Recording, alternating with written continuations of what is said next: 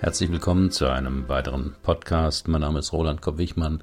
Ich bin Führungskräftetrainer und Coach in Heidelberg.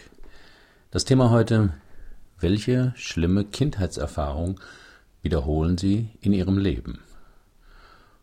Und wie können Sie das ändern? Das erste, was ich von Herrn M. hörte, war eine Entschuldigung. Er kam in meine Praxis zu einem Vorgespräch. Entschuldigen Sie bitte, ich weiß, ich bin fünf Minuten zu früh. Ich fand das seltsam, kommentierte es aber nicht, weil ich neugierig war, welche Geschichte sich wohl dahinter verbergen würde. Herr M. kam wegen der Folgen eines Burnouts. Er hatte jahrelang Überstunden abgeleistet, konnte schlecht Nein sagen und wurde deshalb weidlich ausgenutzt. Privat half er immer wieder bei der Renovierung des Hauses der Schwiegereltern und war auch noch als Fußballtrainer für eine Jugendmannschaft aktiv. Das war ihm zwar zu viel, aber er wollte die Jungen nicht enttäuschen. Der Zusammenbruch war schmerzhaft für ihn und beschämend, aber auch erleichternd, denn sein Hausarzt befahl ihm, sich endlich um sich selbst zu kümmern und mich aufzusuchen. Im Gespräch fragte ich ihn nach einer Weile, warum er so Angst habe, andere zu enttäuschen. Denn das schien mir der gemeinsame Nenner seines ganzen anstrengenden Verhaltens zu sein. Zuerst kamen etwas lauwarme Erklärungen, dass er eben gern anderen helfe und Solidarität ein hoher Wert für ihn sei. Wen haben Sie denn schon mal sehr enttäuscht? fragte ich ihn dann. Er wurde sofort bleich, dann rot und stammelte dann Meine Mutter. Meine Mutter habe ich sehr enttäuscht. Dann erzählte er, dass er mit sieben Jahren mal eine Fünf in Rechnen nach Hause brachte. Seine Mutter wurde sehr zornig, fing an zu weinen und stieß dann hervor Weil du geboren wurdest, konnte ich nicht weiter studieren. Wenn du nicht gekommen wärst, wäre ich heute Ärztin. Herr M. wusste bis dato nicht, dass dieser Satz sein ganzes Leben beeinflusst hatte, denn daraus wurde für ihn der unbewusste Glaubenssatz bin eine Belastung für andere und muss mir meine Existenzberechtigung erst verdienen.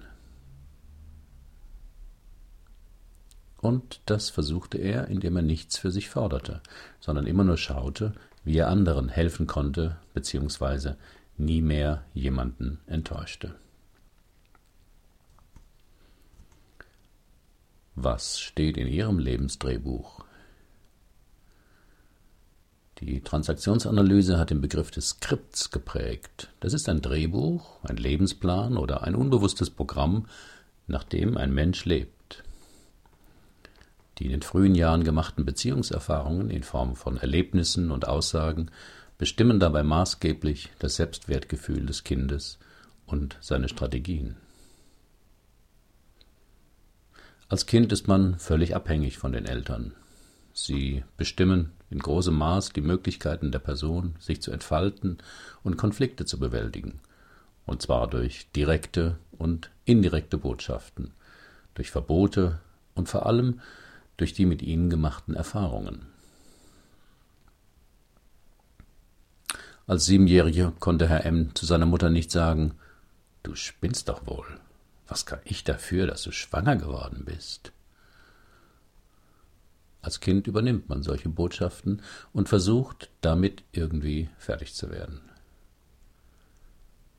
Und diese Strategien prägen sich ein, einfach weil sie sich bewährt haben. Herr M. erlebte, wenn er keinen Ärger machte, pflegeleicht wurde, sich hilfsbereit und höflich zeigte, dass seine Mutter und andere Menschen darauf positiv reagierten. Zugleich lernte er früh, Anzeichen von Ärger, Eigensinn oder eigene Bedürfnisse zu unterdrücken. Als Erwachsener sind uns diese frühen Überlebensstrategien in Fleisch und Blut übergegangen. Wir müssen nicht mehr daran denken oder uns erinnern. Unser Autopilot steuert unbewusst unser Verhalten in den alten Bahnen, wenn eine für uns kritische Situation auftaucht. So wie Herr M. beim Betreten meiner Praxis nicht sicher war, ob er zu früh gekommen war, ich vielleicht schimpfen könnte. Und automatisch kam seine Entschuldigung über seine Lippen. Jeder von uns hat solche empfindlichen Punkte und entsprechende Verhaltensstrategien aus Kinderzeiten. Zu den prägendsten Ereignissen gehören zum Beispiel frühe Trennungen durch längere Klinikaufenthalte, Fremdbetreuung, Kinderheimaufenthalte, Trennung der Eltern. Daraus resultieren oft starke Verlassenheitsängste, die in den Erwachsenenbeziehungen wieder ausgelöst werden können. Krankheiten eines Elternteils, egal ob Drogensucht, Alkoholismus, Depression, Krebs. Das Kind lernt früh, Gedanken und Gesichter zu lesen, um auf entsprechende Ausbrüche oder Verschlechterungen frühzeitig vorbereitet zu sein. Missbrauch und Prügel. Sexueller oder emotionaler Missbrauch hat immer schlimme Folgen, vor allem weil solche Traumata auch das Gehirn verändern. Bekommt ein Kind Schläge von einem Elternteil, lernt es Lektionen über Macht in Beziehungen und wie man am besten damit umgeht. Unterordnen und Angst aushalten oder dafür sorgen, dass andere einen fürchten. Abwertungen, Beschämungen, ständige Kritik, ein geringes Selbstbewusstsein oder das ständige Gefühl, noch etwas beweisen zu müssen, ist hier oft die Folge. Schwere Krankheit oder Behinderung eines Geschwister. Das gesunde Kind steht fast immer im Schatten, einfach weil die ganze Aufmerksamkeit der Eltern verständlicherweise dem Sorgenkind gilt. Oft entwickelt es auch Schuldgefühle, dass es gesund ist und sorgt im Erwachsenenleben unbewusst dafür, dass es ihm nicht zu gut geht, als müsste es etwas ausgleichen oder wiedergutmachen. Tod eines Elternteils oder Verwandten. Stirbt jemand und redet man nicht immer wieder mit dem Kind und erklärt ihm, dass das nichts mit ihm zu tun hat, suchen Kinder immer nach einem Grund. Und mit ihrem magischen Denken finden sie den Grund letztlich bei sich. Aber natürlich gibt es unzählige Ereignisse, die einen in Kindheit und Jugend beeinflussen und auch nicht nur negativ. Dazu zählen der Platz in der Geschwisterreihe, Erfahrungen in der Schule, das emotionale Klima in der Familie, die Beziehung und Kommunikation der Eltern untereinander und so weiter. Warum Kindheitserfahrungen überhaupt bewusst machen? Viele Menschen glauben ja, dass die Kindheit keinen Einfluss auf ihr heutiges erwachsenes Leben mehr habe. Wie soll denn etwas, was 30 oder 40 Jahre her ist, heute noch auf mich wirken? ist eine häufige Überzeugung. Nun, Menschen tendieren dazu, unbewusste Kindheitserfahrungen im Erwachsenenleben zu reinszenieren. Ob dahinter Freuds Wiederholungszwang, das eigene Karma oder einfach die Art, bestimmte Ereignisse zu interpretieren steckt, will ich hier nicht vertiefen. Hier meine vier Schritte zur Klärung. Erstens, welches Verhalten finden Sie seltsam, bei sich unangemessen, überzogen oder im aktuellen Kontext wenig sinnvoll? Anna hatte mit ihrem Kontrollzwang schon drei Beziehungen in den Sand gesetzt. Verspätete sich ein Partner mal um fünf Minuten, war sie bereits in Panik. Das rationale Wissen, dass das immer mal passieren kann, half ihr nicht. Ich fühle mich wie fremdgesteuert, kommentierte sie ihr Verhalten. Zweiter Schritt.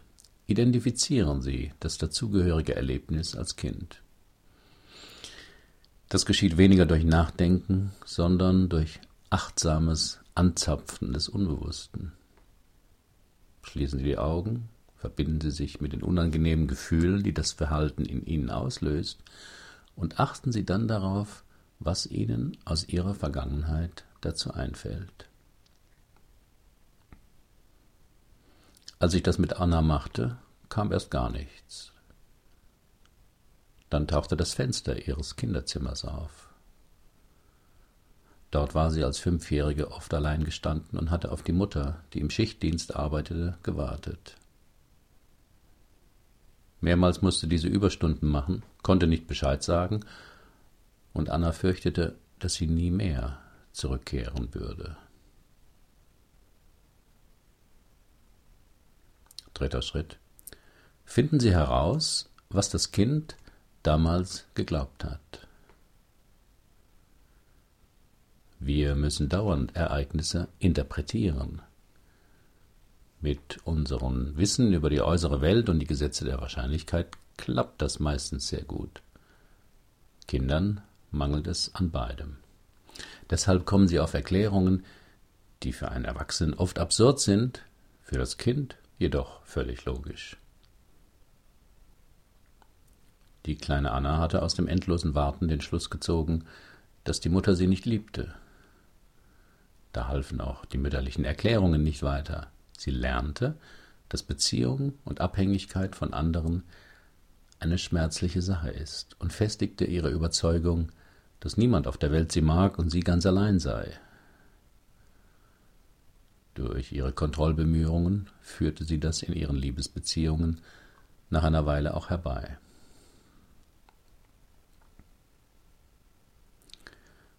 Vierter Schritt lösen Sie sich und Ihre Gefühle von der Vergangenheit.